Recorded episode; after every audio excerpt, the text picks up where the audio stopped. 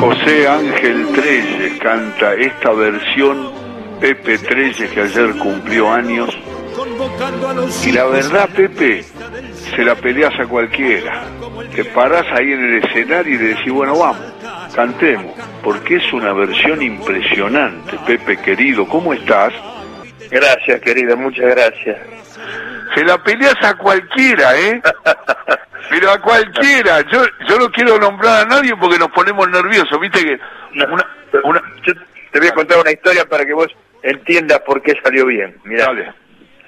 yo hace unos cuantos años, esto lo había grabado con otra orquesta, con otro arreglo, en un disco viejo, en una tonalidad que se llama mi menor, en mi menor. Ajá. Y el viejo Piazzolla, que era un espía de la, de la CIA, estaba en Europa, pero a los 30 días que salía, a los 30 días que salía un disco te llamaba para conversar sobre el disco ácidamente, generalmente, ¿entendés? Entonces me dice, pibe, ¿cómo vas a grabar el gordo triste en mi menor?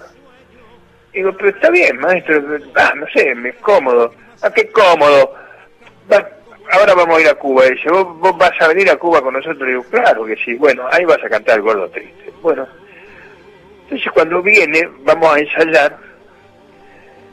Y me dice, mira, acá está, yo te hice un arreglo del gordo triste. Cuando miré la partitura, en sol menor, una, un tono y medio más arriba. me voy a morir como un perro acá, no importa. Entonces, me dice, pibe, cuando vos hables de este muchacho, vas a hablar del más grande. El mundo tiene que entender, cuando vos empezás a cantar, que este que vos vas a hacer referencia es el más grande de todos. ¿Entendés lo que te digo? Este dio vuelta a la cabeza del mundo, este, este gordo, este. Entonces, tiene que ser un, un alarido de amor. Entonces me pasa el playback, el arreglo ahí con los muchachos. Me dice, Claro. grabátelo, no me lo cantes ahora. Sorprendeme, me dijo. ¿Entendiste lo que te pedí? Le digo, sí, maestro, lo entendí. Entonces me llevé el playback, tenía una introducción de piano que tocaba Pablito Silver, que es una maravilla. Sí. Y ahí entra, por su pinta poeta, pero viene hasta las chapas. y me arranqué, y está grabado, lo tengo grabado. Se oye la voz de él en vivo en Cuba, es esto en La Habana. La voz que dice, yes, Pepito, yes. Yes, Pepito, te tiró. Claro, porque, porque él que decía que era un manifiesto eso. Que no era una, una- un homenajito, era un manifiesto. Íbamos a hablar de lo más grande que hubo. Ajá. Entonces había que poner... Qué lindo Piazzolla.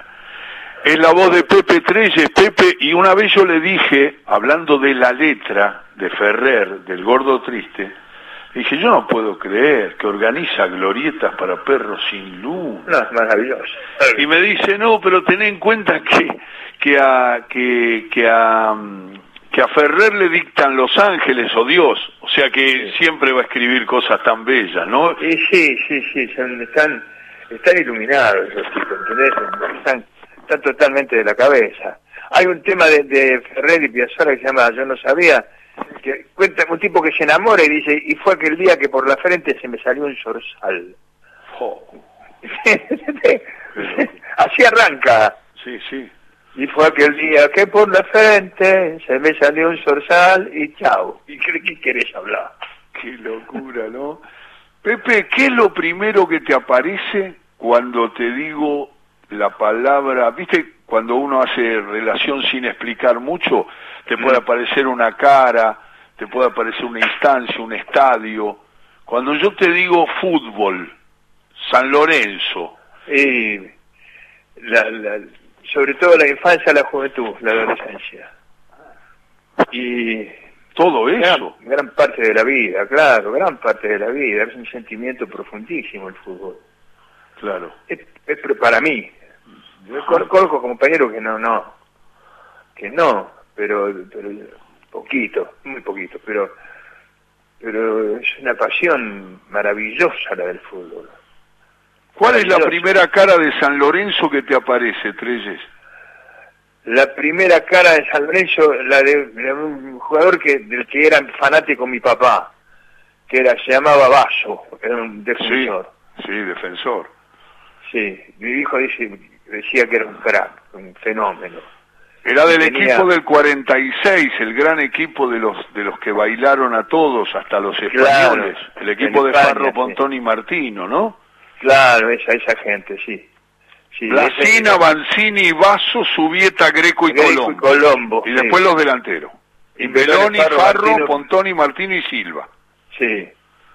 Bueno, yo era muy chiquitito, muy chiquitito, mi viejo me llevó a ver un partido de de San Lorenzo que le ganamos a Vélez y Mm. el gol lo hizo Real. Cumpliste ayer año, ¿no? Ayer, sí. No decís nada, qué bueno. Me gusta. No, ¿qué voy a decir? No, para cambiar no me pueden cobrar este año, si no lo viví. Si estuve en cana. No te lo cobra. Claro, fue fuera del área. Pero viene, viene el cobrador, te toca el timbre. Te lo cobran igual, ¿no? No, no, no, sí, a zafar, vamos a zafar, vamos a zafar. Tenemos que zafar de este año, porque tiene que haber una moratoria para este año. O no cumplimos. O no, cumplimos, ya. Claro, no cumpliste, vos decís la edad anterior. No, diga- no digamos para nada. la, la constitución de desobediencia civil. ¿Qué vamos a hacer? Sandro dijo una vez, dice, no co- este año no cumplo, el que viene. Dice, ahora no, queda ahí, quedó, Oh, quedó oh. frenado. Claro, viejo. Qué mal, Claro. qué maestro. Escúchame, y, y por ejemplo, ¿qué, ¿qué llegaste a ver? A ver, de pibe, pibe, No, y yo llegué a ver... eh, pará, ¿viste, Eh. ¿viste los campeones? Los viste a todos. Claro, que el, el, el Coco Rossi, Omar Higinio García, San Filipo, Facundo Rossi, Omar Higinio García, un jugador inmenso, Omar Higinio García. Increíble. San Filipo y Bollo. que se retiró muy joven, escuchá Pepe, y un día salía de fútbol para todo, y me voy caminando, salgo con la gente de San Lorenzo, de la platea, había transmitido un partido de San Lorenzo, y yo sabía, yo lo había visto en Nebulosa, pero sabía cómo jugaba, me había hablado mucho el nene San Filipo de él, y Coco, Ah. Rossi, Claro. y me dice, ¿qué tal Alejandro? Le digo, ¿qué tal maestro? ¿Cómo va? No sabía quién era. Y me dice, ¿sabe quién soy? Soy eh, eh, Higinio García. No me diga, maestro, pero yo... Dice, no, bueno, y ahí me contó todo, que se tuvo que retirar muy joven y todo, pero fue un jugador muy destacado. Sí, se lastimó en una gira en México ese hombre. Ajá. Eh, sí, muy joven, era un jugador excelso, una maravilla. Aparte al lado del Coco Rossi. Y tenían a la otra bestia que le tiraban una pelota dos metros adelante y la clavaba, de puntín le pegaba, la clavaba al lado de un palo. ¿Viste algún goleador arriba de San Filipo del nene? No, ¿no? Poco. No, no, no, no, el gringo hizo muchos goles, Sí, pero, claro. pero, pero el nene adentro del área, adentro del área era terrible. Viste que el nene- colocaba siempre nunca al bulto.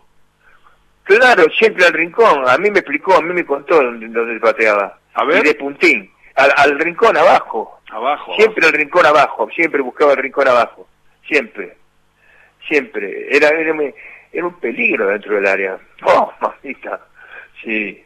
Pero lo vi viste campeón en fin de la década del 60, después lo viste campeón en el 72, en el 74, Claro. viste a los matadores del 68. Eso, eso fue, eso no se repite. Eso, eso, ese equipo es imposible. Ese equipo es terrible. El de Tim, Terrible. ¿no? ¿Cómo? El de Tim, del El de brasileño. Team, el de Team. Sí, Ese sí, equipo es infernal. Ese equipo, para mí, yo soy un raro también, pero para mí el mejor jugador de fútbol que vi en mi vida, aparte, aparte del Diego, el Diego es, Salieron, Sí, Maradona está fuera de la discusión, sí. yo te voy a decir una teoría que tengo. A ver. El Diego es un estafador. Es el más grande estafador que hubo en este país, Maradona. Y de chico, porque se puso los cortos, hizo las inferiores en Argentino Juniors, y dijo que jugaba al fútbol. Los demás jugaban al fútbol. Él jugaba a otra cosa, un estafador, un mentiroso. Él jugaba a otra cosa, que solamente él podía jugar. Nada más. Es un El engaño, el profesional de la mentira, ¿no? Claro, claro, es un estafador. Iba para un lado y salía para el otro. Por favor, no, por favor. Bueno, salvo de eso, a mí el, el tipo que más me gustó fue Roberto Telchi. Ah, vos sos de Telch. Uh. Sí. Cuando Eso- esos tipos veían el fútbol de una manera que vos lo veías moverse en la y te ibas, te, te ibas dando cuenta para qué lado iba el partido. ¿Para dónde iba a ir? Ah, con otro que pasaba lo mismo era con el Toscano Rendo. Uh, muy bueno.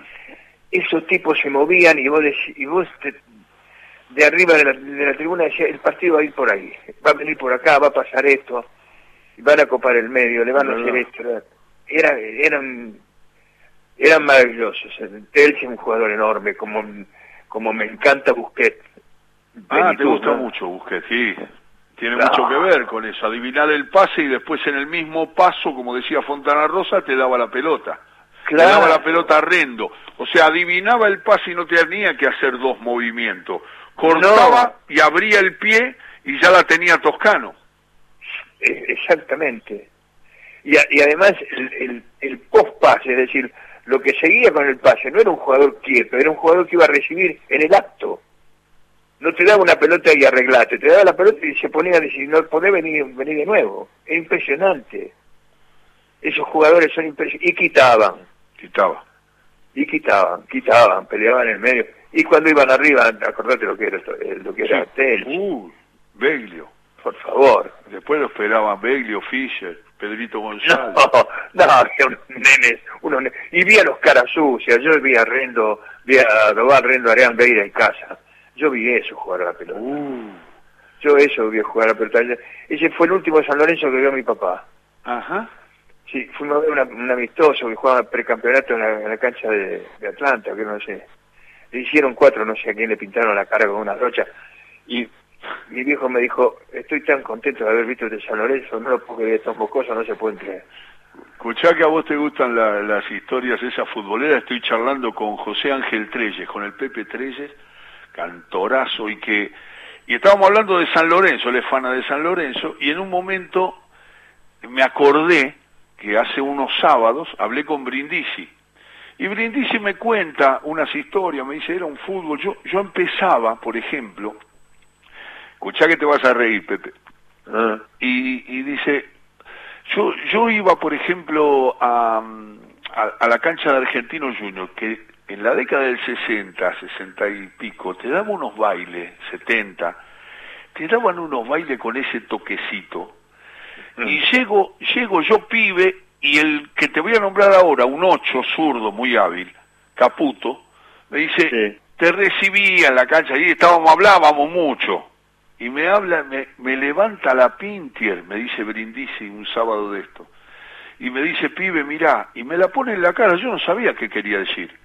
Me dice, mirá, mirá, ¿viste que dice Pinter ahí? Mirala bien. Sí, sí, la veo, le dice, le dice Brindisi. Y Caputo le dice, mirala bien porque ahora no la vas a ver nunca más. Nos dieron un baile, dice Brindisi, no la tocamos la pelota. Tic, tic, tic, tic, tic. Dice, mirala bien ahora porque no la ves más, nene. Qué lindo que son. Eso es una locura, es una locura, porque es un fútbol que ahora, viste, te achican mucho los espacios. Pero, no, no se, no se juega más, claro, así no se Pero para, para, siempre hay lugar para la habilidad, ¿eh?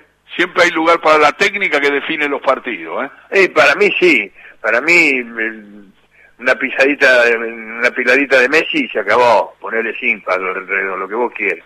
Te metió el zurdazo y te la clavó. No, no, sí, gracias a Dios, sí, si no, no tendría sentido ya, se, había terminado el fútbol. Pepe, el el bambino Veira contó que una vez fue a la casa del Coco Rossi. ¿Quién? El bambino Veira. Sí, sí. Ah, le hizo el caño con la tortuga, sí. Le hizo un caño con una tortuga que había en el, jardín. Porque era especialista, Coco era especialista en... Cuando entre a esa casa cierre la pierna, le dijo, no. Usted tiene que cerrar las piernas, claro, sí. Lo tengo grabado al bambino diciendo eso, claro. Porque era, un especialista. Pisuti le hizo tres. Porque a Pisuti, que después fueron muy amigos con Tito, Pisuti, eh, Coco, Rossi, le, le, metió un caño. Cuando vuelve, él hacía eso. Vos nunca esperás que te lo tire de nuevo. Claro. Y le tiró el segundo y, y, le, metió el caño, ¡uh! Se escuchó, y Pisuti va a cortarlo. Claro. Y le mete el tercero. No, no. Y pasa por el costado y dice, me tiró una patada que si me agarra, me quiebra en 15 partes. Dice, no me, y después con el tiempo nos hicimos amigos y me vivía pidiendo disculpas, me decía Coco Rossi, decía Pisuti, me decía, perdoname, fui un animal, te tiré una, una locura, pero le metió tres en una jugada.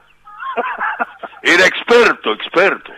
Claro, claro, claro. Pepito, sabes que fue como un regalo este, esta charla y continúa siempre y te mando un abrazo grande y, la verdad que me gustó mucho.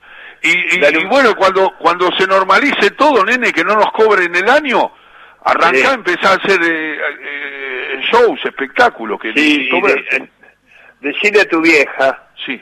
que le estoy debiendo Yuyo Verde, porque cuando tu vieja, antes de enfermarse, eh, yo dijo que le gustaba, lo que más le gustaba del tango Yuyo Verde. Dije, entonces digo, yo te lo voy a cantar. Y después se enfermó tu mamá, después vino la pandemia, y entonces Claro, ahora que se cayó, pero está bien, está muy bien. Ahora que está sanita, sí, está sanita, yo, lo leo, lo leo. Decirle que en cuanto se me den permiso voy y le canto su lluvia. Qué bueno, qué lindo mensaje para mami. Te mando un abrazo grande, Pepe. Otro para vos, querido. Chau, lindo. A llorar como el viento, con las lágrimas altas, a cantar.